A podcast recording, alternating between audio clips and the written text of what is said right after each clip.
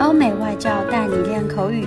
本节目由雅思官方合作机构英语同桌 FM 原创出品。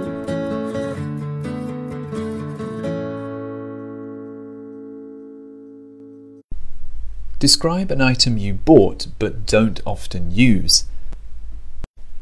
I usually only buy items that I really, really need.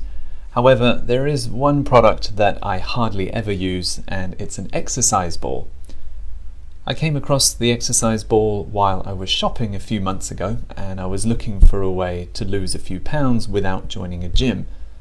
I also remember my friends telling me that they use an exercise ball instead of a chair in their office, and they said it makes them feel stronger and healthier, so I decided to buy it.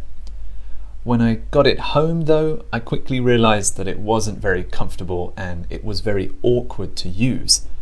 I felt very silly and ridiculous doing the exercises.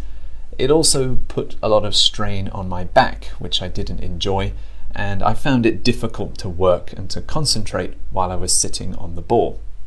So I quickly put it in the corner and I haven't used it since.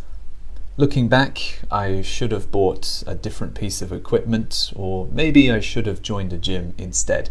So, if I had the chance, I wouldn't buy another one, and if I could do it again, I would probably pick some elastic bands or maybe a yoga mat or something like that.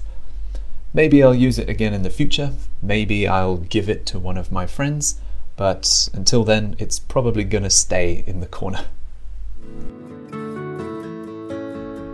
OK，今天的 Part Two 口语话题到此结束。